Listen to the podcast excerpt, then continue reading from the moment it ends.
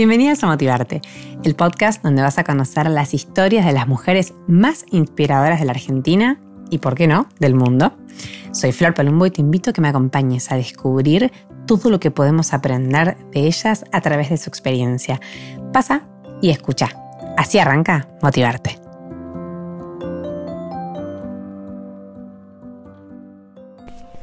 Hoy vamos a conocer a Alma Andreu, más conocida como La Forte, arroba soy La Forte si la querés buscar en Instagram. Eh, la Forte es española, valenciana, cronista de la vida, es este, alegre, natural. Vas a ver que te vas a encontrar con una mujer sumamente motivadora, una mujer que sabe lo que quiere, que reconoce cuáles son sus fortalezas, cómo potenciar sus encantos y conquistar así a miles y miles de personas cada semana en su patio de vecinas, el podcast que la tiene como creadora y conductora y es uno de los más escuchados de España. Te invito a que conozcas a esta perioartista, como ella misma se define, y porque estoy segura que nos vamos a divertir juntos. En este episodio no solamente te vas a quedar con una lección de vida y con la historia de una española que vive en Barcelona y que tiene mucho para contar, sino que también te vas a divertir. Así que bienvenida, porque así arranca el episodio de Motivarte de hoy.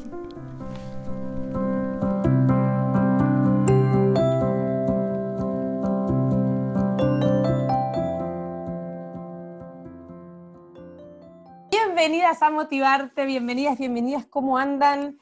Hoy tenemos una... Yo estoy feliz, yo estoy con una motivadora este, y una persona que a mí me inspira muchísimo. Y como dice ella, la jurado, la Rosalía, la Pantoja, la Forte. ¿Qué tal? Muchas gracias por invitarme. Pero por favor, estamos con Alma Andreu. Yo estoy, y te lo dije, esto es como un chorulaje mío, yo estoy feliz de tenerte acá porque tenés una energía que traspasa el charco, porque estás en donde ahora, en Barcelona, ¿no? Estoy en Barcelona, sí señor, sí, sí. De confinamiento este, en Barcelona y, bueno, la verdad que de mil amores y de, aceptaste esta entrevista, así que yo estoy muy feliz y agradecida. Mm. Em, y quería arrancar, como te conté recién, eh, si bien tenés un montón de seguidoras argentinas, y le hago esta pregunta a todas las personas que pasan por este espacio, quiero que nos cuentes quién es Alma Andreu, la famosa La Forte. Mm. Pues nada, la Forte, casi mejor te cuento quién es la Forte porque Alma se queda un poco de puertas para adentro en realidad y tampoco es eh, muy diferente de cómo es el resto del mundo. La Forte sí que es un poco el personaje que me está llevando, como tú dices, eh, más allá del, del, charco, fuera de España, de manera milagrosa gracias a las redes sociales y a este a esta locura en la que nos hemos metido. Y nada, pues yo estudié, estudié periodismo un poco por vocación y porque es lo que había visto en casa, porque mis padres los dos eh, vienen de los medios de comunicación. Pero es verdad que primero estudié arte dramático porque la interpretación me llamaba y me gustaba mucho. Eh, y por eso se me mezclaron los dos mundos, ¿no? El mundo del artisteo, que digo yo, y de la interpretación, de, del espectáculo, con el mundo de la comunicación y del periodismo. Como nunca he trabajado eh, haciendo información pura y dura, seria, digamos, en un medio de comunicación, en prensa, por ejemplo, eh, de redactora, siempre lo que he hecho ha sido entretenimiento, ha sido eh, cosas así como más de humor y demás, pues es cuando se me ha bautizado con, un término que me parece que me define a la perfección, que es perioartista, que es donde se me mezclan los Sí, totalmente, totalmente. Así que más o menos todo empieza así, estudiando primero arte dramático y después, y después periodismo. A mí me gusta que te, a ver, como que vos decís que sos, este, nosotros acá diríamos charleta, charlatana, este, y que escribís desde que tenés uso de razón, que un poco por ahí lo que decís, con tus papás o en tu historia, pero mm, ¿cómo es que eh, a través de los años vos vivías en Valencia y después empezás a generar todo esto, primero de dónde nace la Forte, ¿no? ¿Por qué te dicen mm. eh, la Forte, Alma? Y, cómo fuiste construyendo todo esto de combinar eh, la escritura con la actuación y, creando este personaje que hoy, bueno, te da seguramente tantas satisfacciones. Sí, sí, sí. Pues eh, es verdad que desde pequeña ya mm, mi madre me dice, ¿no? Que yo ya cogía la escoba y ya la utilizaba como micrófono Claro, sí, sí, y yo presentaba cosas en mi casa. Entonces, em, la tele siempre me ha llamado también, porque ya te digo que mis padres al trabajar en medios de comunicación también desde pequeñita yo tocaba los cables y las cámaras y, estaba por los, por los estudios y por los platós. Entonces, em, es un poco un, un, escenario que me es muy familiar desde pequeña. Después ya al formarme y al estudiarlo, eh, decido que profesionalmente me quiero dedicar a esto. Y la Forte nace porque es algo muy absurdo, como casi todo, es una casualidad mm, totalmente absurda, porque cuando me abrí un perfil en Facebook, que yo creo que sería más o menos 2009, eh, no me quería poner alma, porque si no mis padres me iban a encontrar, entonces claro, no me quería poner alma. Y me puse el nombre de un medicamento, que no sé si en Argentina existirá, que es el Almax Forte. ¿Existe allí? Ay, puede ser, ni idea, pero puede ser. Hay muchos con, con, terminación fuerte, pero sí. Pues aquí hay uno que es un antiácido para cuando tienes acidez en el estómago y te duele la tripa, eh, se llama Almax Forte, entonces yo me puse Almax Forte. Claro, después pasaron unos años y yo quise eh, sacar el libro, pero el editor me dijo, mira, es que no es serio que saquemos un libro con el nombre de un medicamento. Claro. Entonces, en vez de Almax, me quedé solo con el apellido y yo pensé, si las más grandes tienen un la delante, claro, la Rosalía, la Jurado, la Pantoja, mm, la Caballé, dije, bueno, pues yo la Forte, así que me quedé solo con el apellido y de ahí viene la Forte, que ya te digo que no es, no es nada buscado, ni siquiera es mi apellido real, yo me llamo Almandreu, pero ya la gente me, me, me, reconoce como Forte y a mí me hace mucha gracia, a mí me gusta mucho lo de Forte, así que pues con Forte me he quedado. No, está bien, es una buena marca personal, ¿no? O sea, sí. Eh, y lo que la construiste muy bien. Em, en el 2009 arrancás con esto de Facebook, que era bueno, un poco eh, donde empieza el lanzamiento de las redes sociales en el mundo. ¿Y cómo, cómo sigue a partir de ahí tu camino y cómo fuiste construyendo? No sé si empezaste haciendo lo mismo que hoy o te fuiste transformando un poco en el camino a medida que fuiste creciendo. ¿Cómo fue todo ese desarrollo? Pues en 2009 es verdad que me abro Facebook y yo creo que más o menos, más o menos es cuando empieza el auge de las redes sociales. Yo mm. creo que tardó todavía un poquito en, llegar Instagram, pero es más o menos por esa época cuando aparecen los filtros, los, primeros, los más básicos, el formato cuadrado 1-1. Entonces empiezas a trastear un poco con el teléfono y yo empecé a hacer fotos bonitas, fotos cookies, de un zumo, un café, un atardecer, eh, una puesta de sol, los pies en la arena, todo así como muy bucólico y muy bonito, pero el pie de foto que escribía no tenía nada que ver. Entonces yo en el pie de foto, en el copy, yo escribía una historia, un relato, algo así cachondo y simpático.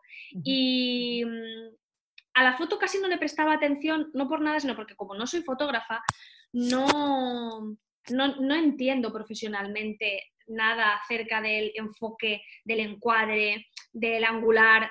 Entonces me siento muy violenta eh, tratando esos términos porque no tengo ni idea. Sin embargo, el texto sí me gustaba mucho porque el texto lo había construido yo con cada coma y cada punto, ¿no?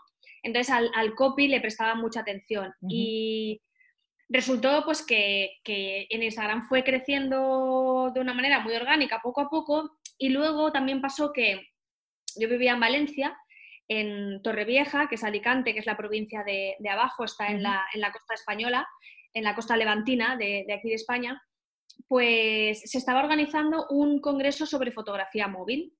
Y yo pensé que quería ir, que quería asistir, pero al no ser fotógrafa dije, madre mía, yo allí, ¿qué cuento? No, no puedo ir y, digamos, dar tips sobre cómo hacer fotografía, porque no soy profesional, claro. Entonces escribí a la organización y les dije, mira, yo de foto no, pero de hablar, pues sí. Entonces yo lo que dije fue, yo voy, te hago un monólogo, te presento el espectáculo, te presento el evento, te hago allí eh, todo lo que tú quieras, te hago show, pero de, foto no, imposible. Y entonces me dijeron que sí. Y, fui, a, fui a Torrevieja, a la ciudad esta, y presenté el, el Congreso de Fotografía Móvil. Hubo muchísimos, muchísimos asistentes y además también había muchísima gente de Barcelona, había muchísimos catalanes. Y bueno, pues lo típico que conoces a unos, conoces a otras, haces amistad con unos, haces amistad con otras, y pasaron unos tres o cuatro meses y me escribió un chico y me dijo que si quería, que si quería trabajar en la Casa Batlló, que es eh, una de las eh, insignias de aquí de Barcelona, es, una, obra de Antoni Gaudí, el mismo que la Sagrada Familia, que es más, más conocida que, que la Casa Batlló y que si quería venirme a trabajar a la casa Batlló en comunicación, en el departamento de marketing. Y yo pues le dije que sí, porque yo en Valencia no me acababa de dejar mi exnovio, así que ah. dije, pues es buen momento Esas para cosas irse. que pasan, viste, en el momento indicado. sí, sí, aquí no me quedo, yo me largo. Y me fui a salir de Valencia y me fui a Barcelona. Y, me puse a trabajar en, la Casa Batlló. Estuve un año y medio más o menos. Y la verdad es que ahí sí que empezó ya a subir mucho el tema de, Instagram. Eh, la propia aplicación que esto yo creo que ya no se hace. La propia aplicación elaboraba una lista eh, mm. a nivel mundial, era internacional totalmente, donde eh, recomendaba los 20 o 15, creo, eh, mejores perfiles. Y a todas las personas que se descargaban la aplicación en ese momento, les recomendaba seguir a estos sí. Y a mí me recomendaron dos veces. Entonces, claro, al meterme dos veces en esa lista, imagínate la cantidad de seguidores que cada persona que se descargaba la aplicación le recomendaban seguirme. Y así es como la propia aplicación me ayudó a subir y, me dio bastante visibilidad. Mm. Y nada, pues continué haciendo, haciendo fotos y haciendo mm, eh, copies. Ahí ya empezaba también el trabajo con las marcas, esto es más o menos 2014, más o menos, y es cuando empezaba un poco también los post patrocinados, las colaboraciones con, marcas y demás. Yo al principio tenía trabajando también por, por, otro lado en paralelo. Sí, pero ya te digo, tenía una relación como un poco amor-odio con, esto de hacer publicidad en Instagram. Era como, uh, qué raro. Eh, digamos, va a ensuciar mi, mi, feed, no me va a gustar esta foto en la galería, tal. Al principio estaba tirando piedras sobre mi propio tejado, esa es la realidad. Pero bueno, poco a poco se ha ido normalizando, se ha ido democratizando, la gente yo creo que cada vez entiende más que tienes que meter eh, algún post patrocinado porque si no te tienes que ir a trabajar a otro sitio. Y algo hay que vivir, claro. Sí, sí. Así que así fue más o menos como, como empecé a crecer en, Instagram. Mm. Qué importante la actitud y el saber lo que, para lo que sos buena, ¿no? Porque la actitud de de golpe mandar un mail y decir, che, yo te puedo ayudar desde acá porque uno sabe exactamente, ¿no? Para, para, lo que sirve, porque a veces todavía estamos preguntándonos, a ver. No, eso este sí que es verdad, sí que es verdad. Muchas veces lo hablo con mi chico que, mm, a ver, yo tengo complejos como tiene todo el mundo y tengo inseguridades y tengo falta de autoestima justa como tenemos todos y todas, ¿no? Pero también soy honesta y sé en qué soy buena y eso pues lo digo claramente. Entonces, em, todos tenemos un talento o un terreno donde dices, bueno, aquí voy yo, esto es lo mío y sé que lo voy a hacer, que flipas. Eh, ¿Qué flipas? ¿Lo decís vosotros? No. no. Nosotros decimos, no sé, lo voy a hacer espectacular. Pero... no, no, pues pero se entiende perfecto. ¿Qué flipas? No. Lo voy a hacer espectacular. Entonces, bueno, eh, es verdad que yo reconozco que cuando se enciende el micrófono o cuando se enciende la cámara, pues sé que ahí voy a ser buena y lo voy a hacer bien. Y la comunicación, pues es, lo mío. Entonces, bien sea por escrito como con el libro, bien sea haciendo vídeos, bien sea capturando imágenes, bien sea poniéndome delante de la cámara, joder, pues soy buena. Entonces, pues, pues fenomenal. La Forte 360. Sí, totalmente, totalmente. ¿En qué momento, cuándo es el momento en que eh, decís, bueno, dejo esto, dejo mi trabajo y, me dedico 100% a, crear un poco tu personaje, como decís vos, ¿no? Que, del que mm. imagino hoy ya eh, vivís, o sea, te dedicas 100% mm. a eso. Mm. Y en el medio el libro. Sí, sí, sí. Pues mira, em, ya te digo, la época esta de Barcelona durante 2014-2015 más o menos, eh, compagino todavía mi trabajo en comunicación con las cositas que yo voy eh, haciendo para la Forte. Es verdad que ahí esas noches, después de llegar del trabajo, yo estaba escribiendo mi libro porque vivía sola, estaba soltera y era un momento súper propicio para que yo me dedicara a crear y a, mm, construir, ¿no? Eh, pero me voy dando cuenta durante ese periodo de tiempo que no me gusta, esta es la realidad, no me gusta dedicar mis horas más fértiles y mis horas más productivas a que otra marca crezca. Quiero que crezca la mía. Entonces, claro, llega un momento en el que dices, jo, estoy dedicándole mi materia gris y mi cerebro y mis mejores eh, momentos del día y mi creatividad eh, trabajando en marca blanca para que otro crezca, sea eh, para trabajar para Coca-Cola o sea trabajar para, me da igual, Burger King, ¿sabes? Es como mis mejores ideas las quiero para la Forte.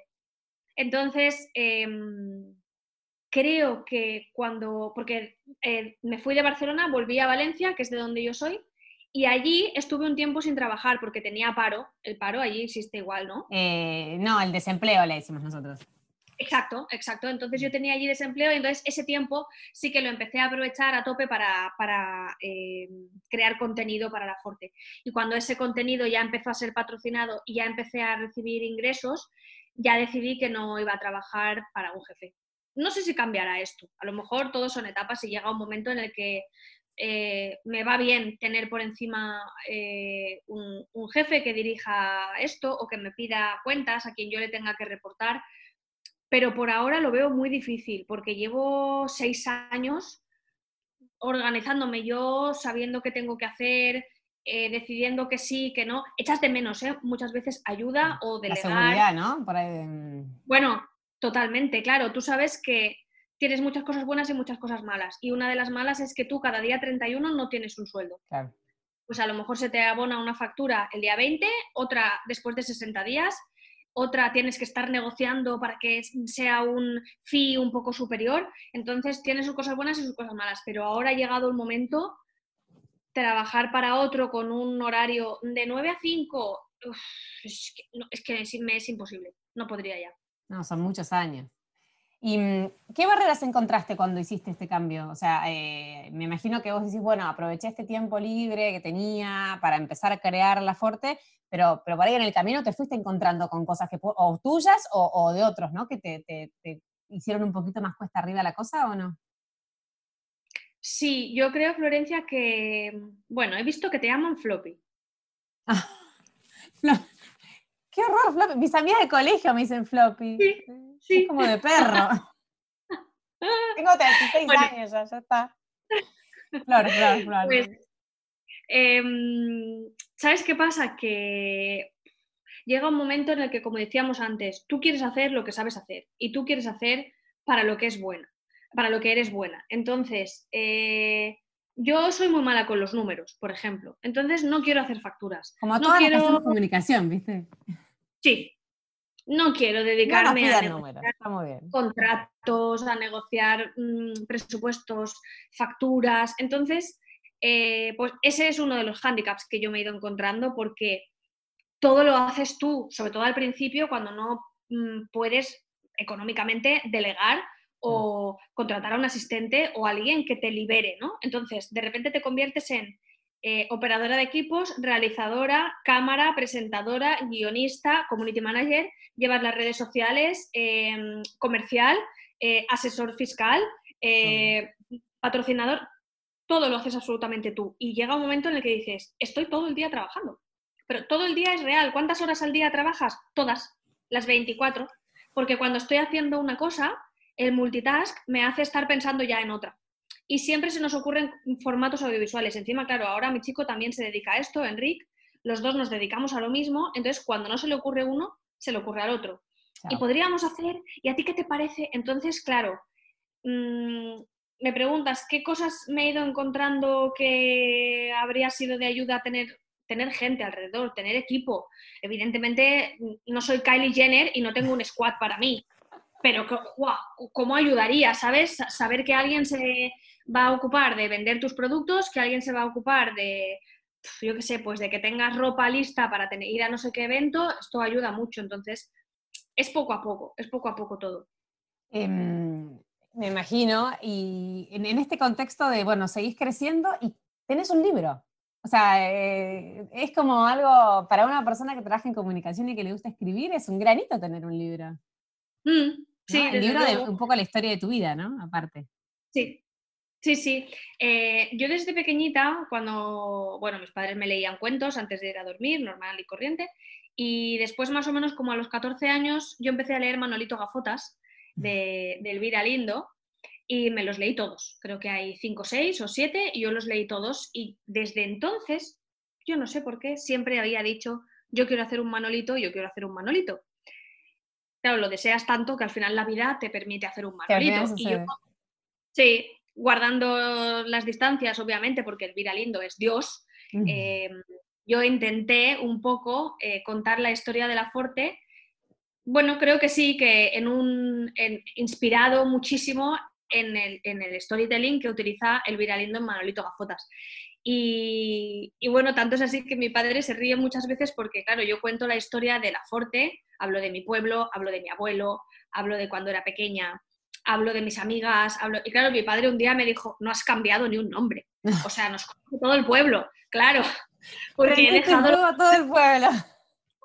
Sí, eh, la chica de la panadería se llama igual, la chica de la cafetería se llama igual, y mi padre me dijo, podía ser cambiar algún nombre. Pero bueno, yo lo dejé así. No, perdía realismo, mejor que quede así. Exacto.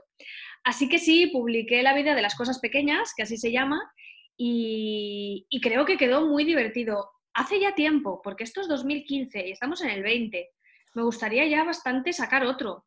Esta cuarentena, ayer justo lo decía en un directo, esta cuarentena tendría que haber aprovechado porque llevamos aquí en, España, por lo menos creo que son ya 60 días encerrados, tendría que haber aprovechado para escribir, pero es que Flor no da para todo.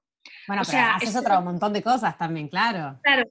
Entonces es como, joder, encima, eh, por supuesto no es excusa, pero cuando tienes pareja ya no es lo mismo que cuando estás soltera, que tú te organizas si comes a las 5, comes a las 3, como si no comes, como si te quieres quedar toda la noche, ahora te apetece ver una serie, o te apetece salir a caminar, o mil cosas, ¿no? Entonces, pues no dispones eh, al libre albedrío de todo tu tiempo y tú que tienes hijos, pues imagínate, entonces, claro. Peor. Claro, no. Es peor.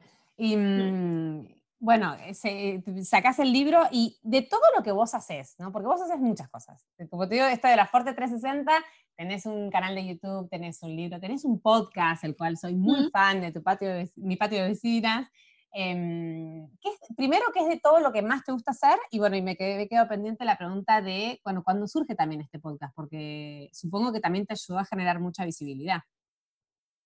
Pues lo del podcast es que ha sido la gran sorpresa. O sea, ni, ni yo misma, la gente desde fuera parece que lo veis más que yo, porque yo flipo. O sea, em, en realidad en, en noviembre, más o menos, este mes de noviembre, que todavía vivíamos en Madrid, me invitó justo Charuca a su podcast y cuando nos reunimos para charlar y tal, yo la vi y pensé, joder, pero si yo soy comunicadora, yo esto también lo puedo hacer y creo que lo, lo podemos sacar muy digno, puede ser muy positivo.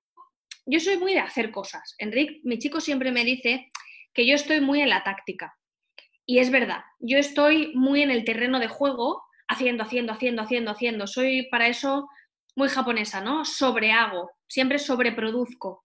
Y él es verdad que es más bueno en la estrategia. Él hace vista de pájaro y entonces él dice, ya, hacer para ir dónde, qué queremos, ¿no? Y es verdad que esa parte a mí me falla mucho. Entonces, bueno, me vi haciendo el podcast, pensé que me lo iba a pasar bien, que iba a hacerlo bien y que, que ¿por qué no? Joder, fue tan fácil todo. O sea, y claro, creo que así es cuando pasan las cosas cuánticas, ¿no? Que yo pienso que ser fluye, sí, sí, sí. Sí, y fue ultra sencillo. Mm, cogí un micro, cogí mi móvil y claro, como todavía vivíamos en Madrid, decidí hacer mogollón de archivo y quedar con todo el mundo que estaba en Madrid porque sabía que nos íbamos a mudar a Barcelona. Entonces, bueno, pues quedé con, pues eso, eh, Boticaria García, con Lucía B, con em, con Fabián, con eh, Omami Blue, bueno, quedé con muchísima gente, con Malas Madres, con muchísima, muchísima gente que está ahí en Madrid y dije, me tengo que dar prisa y aunque me lleve 12 o 13 capítulos grabados, pues en Barcelona ya los iré publicando. Y de repente los estreno, yo creo que ha sido más o menos en enero o en diciembre, estrené, estrené el primer capítulo y a los meses me escriben de Spotify y me dicen, eres la segunda de España más escuchada de, de mujeres. Y dije, perdón, Claro, la primera es Cristina Mitre, que Cristina Mitre es Dios. Con Cristina no puede nadie. después de Dios, escúchame. Sí, y también te digo, me alegro de que Cristina esté tan fuerte, porque, joder, siempre miro el, ranking de Apple Podcast y siempre son hombres. Y es como, vamos, Cristina, tienes que subir, tienes que subir. Sí, sí, si alguien puedes, Cris. Estamos ganando terreno. Totalmente. Así que lo del podcast ha sido como, wow, ni yo me esperaba. Mm, me siento muy contenta, muy bien acogida, muy bien reputada. Eh, es que solo saco cosas buenas. Estoy haciendo unas entrevistas que son muy chulas y cuando es gente más conocida, perfecto, ya está, ok. Pero cuando es gente más desconocida, hago mucha difusión porque sé que va a valer la pena. Entonces quiero que le den al play, porque es como, escuchadla, que os va a gustar. Y me gusta lo de estar descubriendo a, gente. La verdad es que sí, estoy muy contenta. Qué bueno, qué bueno. Bueno, acá también llegó ese podcast, así que este, puedes estar tranquila de que sos internacional, porque ya vi que encima llegó a otros lugares, no solamente a Argentina. Sí, qué fuerte, ¿eh? Sí, sí. Sí, y la magia de Internet, y más en, este momento de que estamos pasando, es, clave. Em, mm. ¿Y tenés además algún hobby? Porque eh, por ahí las personas muy apasionadas por lo que hacen y como decías vos, que trabajan todo el día, eh, a veces como que les cuesta desconectar. Eh, ¿Vos tenés algo que te ayude como a desconectar un poco y decir, bueno, a mí me gusta, no sé, no te veo, ¿no? Pero me gusta tejer. Algo, algo que vos te saque un poco del de, generar, generar, generar. Pues, mira, es verdad que aquí hemos tenido mucho ese debate, porque Enrique y yo abrimos unos debates aquí de horas y horas, que es lo, es lo bueno y lo malo de que los dos nos dediquemos a lo mismo, que estamos igual de zumbados. Y creo que, que la pasión y el trabajo se junten es tanta bendición como trampa porque es una bendición, ya te digo, porque nunca sientes que estás trabajando y es una trampa porque nunca sientes que estás trabajando. Y llega un momento en el que dices, estoy cansada. Hoy eh, llega la noche y dices, joder, estoy muy cansada. Entonces a mí me gusta, aunque nos cuesta, porque a veces los gustos no coinciden o, por lo que sea, eh, a mí me gusta forzar a engancharme a alguna serie. Busco hasta que una me engancha, porque así llega la noche y sé que tengo muchas ganas de coger una copa de vino y sentarme a mirar una serie. Eso me gusta. Y luego también, eh, desde muy pequeña, desconecto mucho tomando el sol. Tomar el sol me... Mm, no, porque no puedes hacer nada más que descansar. Eh, tumbas y salís quemadita divina. Sí, y, no, porque no estás ya mirando el móvil, ni sencillamente cierras los ojos y fluyes mucho. Y sí, pero me cuesta mucho desconectar. La verdad que no, no, no lo hago mucho, la verdad. No es fácil. ¿Y cómo, cómo manejas un poco la presión que generan a veces las redes de, estar todo el tiempo generando contenido, todo el tiempo como con, la presión de que el contenido funcione, que le gusta a la gente, como que uno se mete en una carrera? ¿Cómo manejas eso? Y leí que eras muy organizada. No sé si haces como un, match ahí entre, bueno, organizás de una manera que a vos te genera menos presión a la hora de pensar en los contenidos. ¿Cómo haces? ¿Sabes lo que pasa? Que mm, se consume contenido a tal velocidad, o sea, cuando has publicado algo ya está obsoleto, ya es otra cosa, se consume tan rápido. Yo me acuerdo antes, a lo mejor te comprabas una revista, te comprabas fotogramas, cuore, mm, me da igual qué revista. Oye, la, la disfrutabas por la noche un ratito y la leías y tal y que cual y ahora el dedo va muy rápido, entonces em, hacemos scroll y enseguida otra cosa. Eh, TikTok, muy rápido, eh, Instagram, muy rápido, los stories, muy rápido, el podcast, venga, más de una hora ni se te ocurra porque ya no te van a prestar atención, o sea, es todo como... Y muchas veces, que esto también lo he pensado como estrategia realmente, nos pensamos que es que trabajamos para un periódico internacional y que los contenidos siempre tienen que ser inéditos. Y yo soy partidaria muchas veces de recuperar contenidos anteriores y ponerlos otra vez en circulación porque no siempre te sigue todo el mundo, no siempre todo el mundo ve lo mismo. Y por qué no, puedes coger un podcast que hiciste hace tres meses y volver a decir, chicos, ¿os acordáis de esta entrevista que hicimos con no sé quién? Y volverlo a poner en movimiento. Entonces, se consume todo tan rápido y vamos a tal velocidad que aquí es que, por ejemplo, ahora estamos sacando cuatro programas a la semana. Es decir, yo hago el mío los domingos, mi patio de vecinas, Enric tiene uno en YouTube que se llama Vidas Contadas, donde habla con gente extraordinaria. Después hacemos uno en común, que es el Sí es lo que parece, que este yo creo que es el más divertido de todos. Y además, ese yo creo que es el más divertido. El Sí es lo que parece, creo que es el más divertido. También en Apple Podcasts, en Spotify, en iVoox. Y, y además hacemos un extra que se llama PQNP Programa, que no es programa, y este es para los suscriptores de Patreon, que lo de Patreon también está siendo un desastre, un lío, explicarlo, bueno, un follón. Entonces, claro, cuando tienes cuatro contenidos que sacar semanales, ¿a qué le das difusión? Si es que mañana ya saco otra cosa, ¿sabes? más la red, más Instagram, más TikTok, más... Sí, exacto, exacto. Así que bueno, em, y claro, también cuando trabajas también con marcas, ya te digo que yo creo que cada vez está como más asimilado y la gente no te penaliza y no hay problema. Eh, tampoco puedes convertirte en teletienda. Entonces tienes que seguir, obviamente, metiendo contenido del tuyo, que es lo que ha hecho que la gente venga. La gente quiere verme contar mis historias y mis mierdas. Entonces, no puedo solo vender, ¿conoces este perfume? No puede ser, no, porque no, se iría la gente. Entonces, tienes que hacer un poco de, ponderar porcentajes, pero si me preguntas si tengo algo organizado, no, soy un desastre para esto. Hoy publico esto porque me apetece, mañana descanso y bueno, bueno, un follón. Ya está, y sin culpa.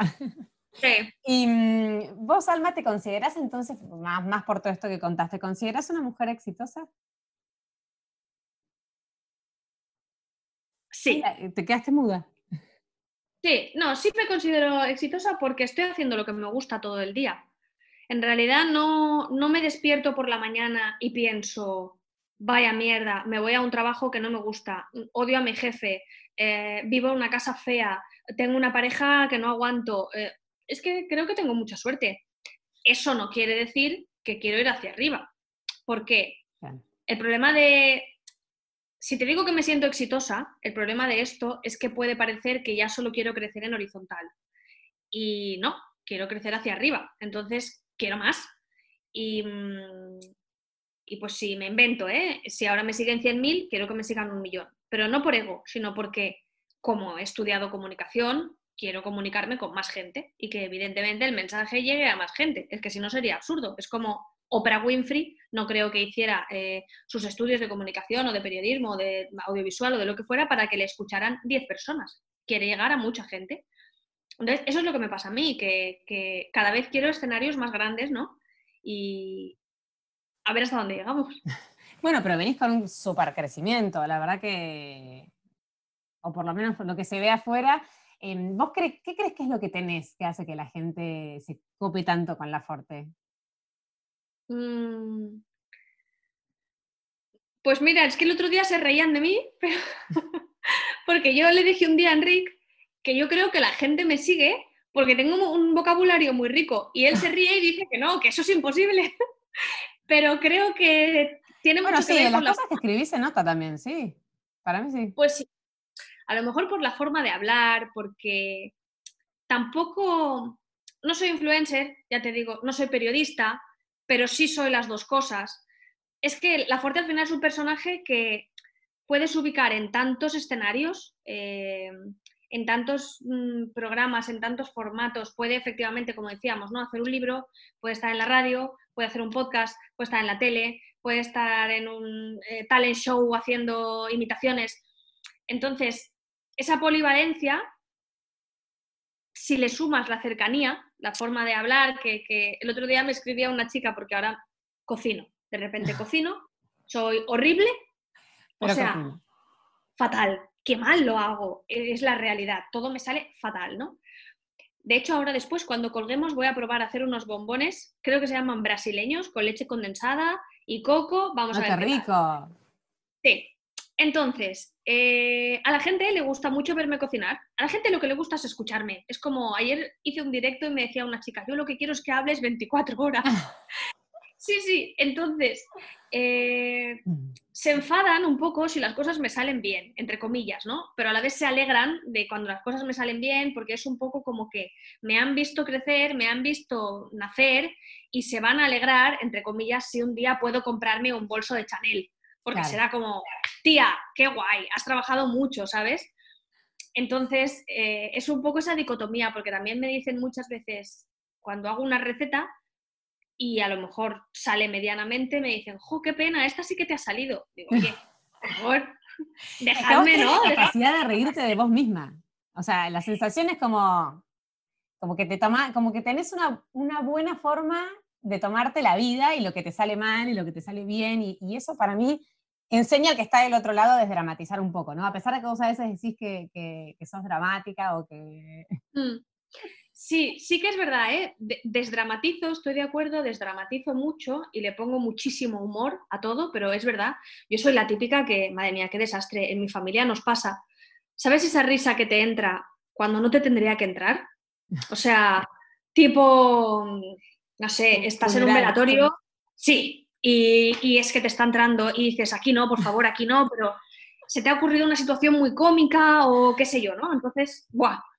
Entonces es verdad que desdramatizo mucho, pero también es cierto que no creo que sea muy valiente. Justo eh, esta mañana he entrevistado a Anabel Pantoja, la sobrina Ah. de Isabel Pantoja, sí, Mm. porque está siendo una sensación en Instagram esta cuarentena. Eh, se ha atrevido a subir vídeos bailando, entrenando, eh, ha subido una fotografía desnuda, que no se le ve así nada, eh, pero es- está desnuda y no tiene el cuerpo que estamos acostumbradas a ver.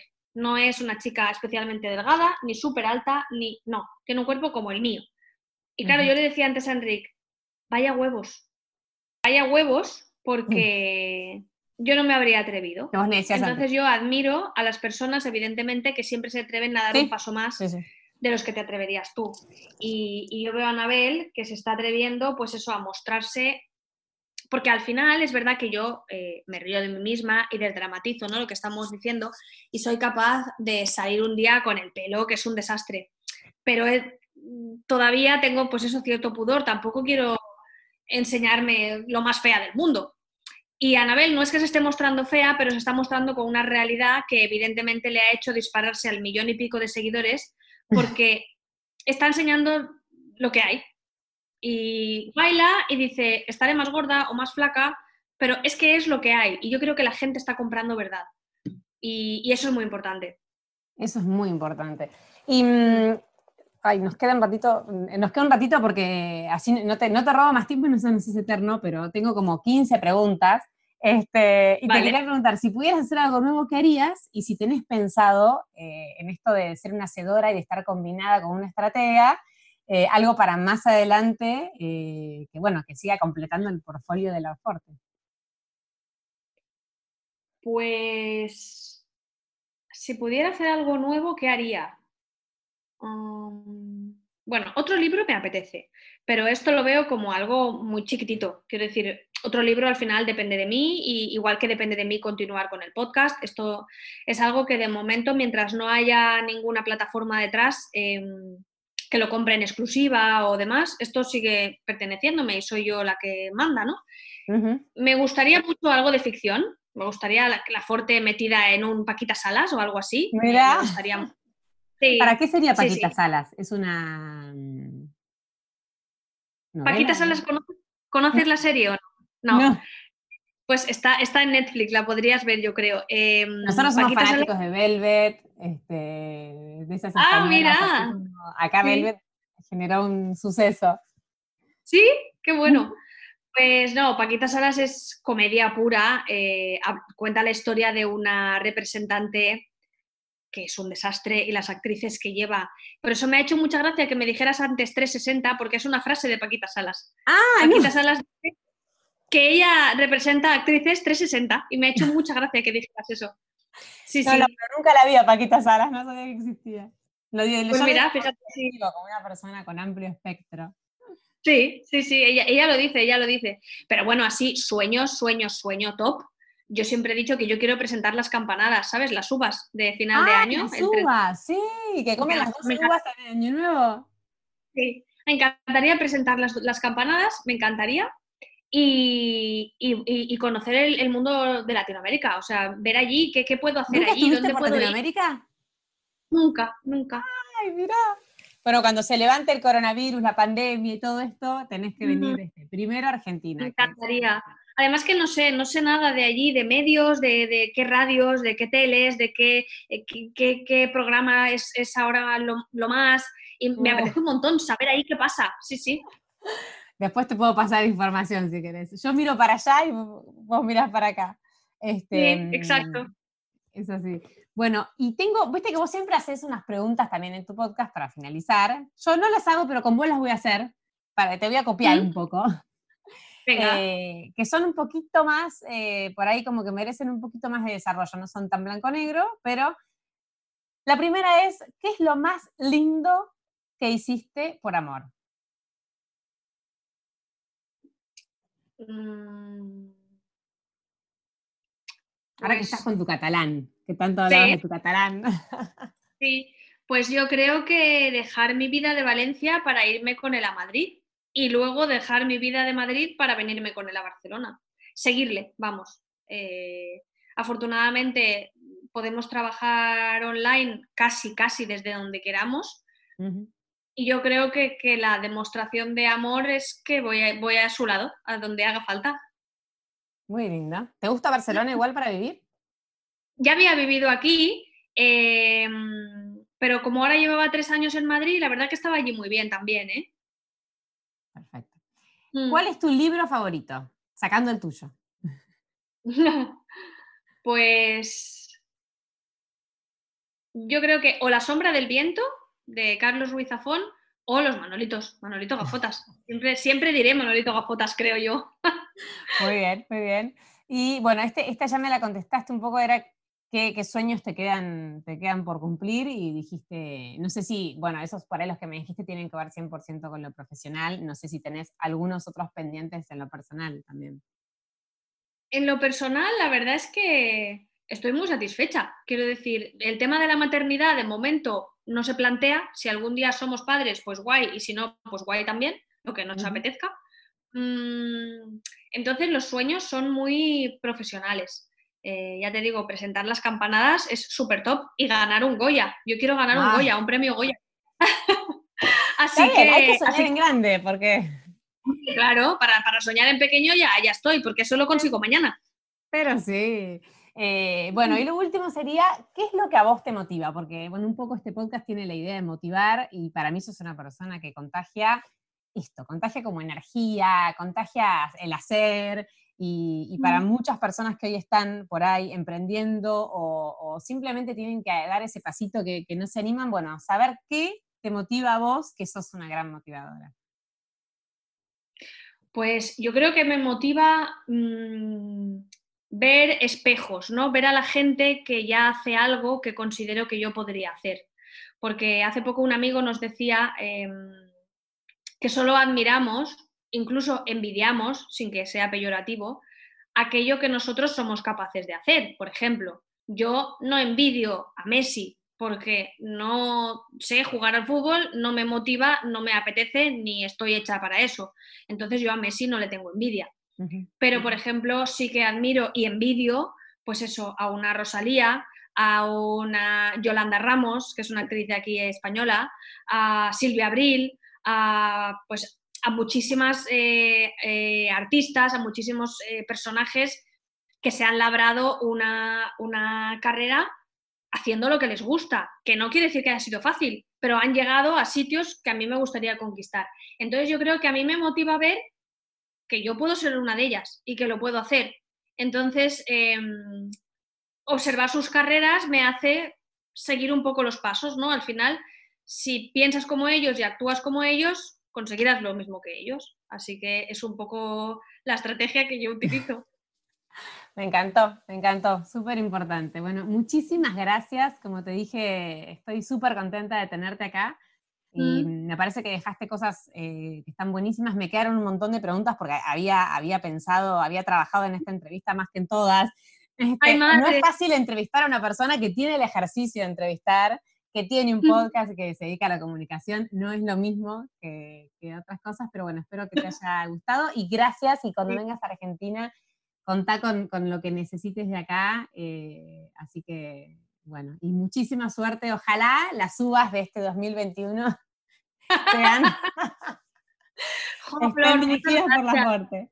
Gracias a ti por invitarme. Eh, es mi primer contacto con Argentina, así que eh, cuando, cuando, la Forte viaje a Argentina sabremos quién le, quién le tendió la mano por primera vez.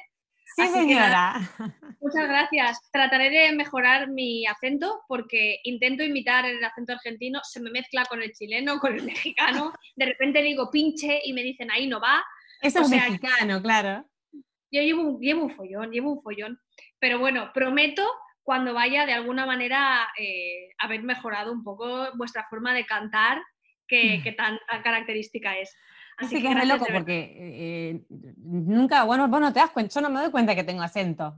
Y de golpe yo viví en España y cuando estaba en España todos me cargaban y me imitaban y yo decía, qué ridículos, ¿cómo hablan? Y, bueno, y después te das cuenta que hablas así. Después de un tiempo en España te das cuenta que tenés acento. Pero bueno, ustedes también, para mí tienen, hablan claro, claro. Sí, sí.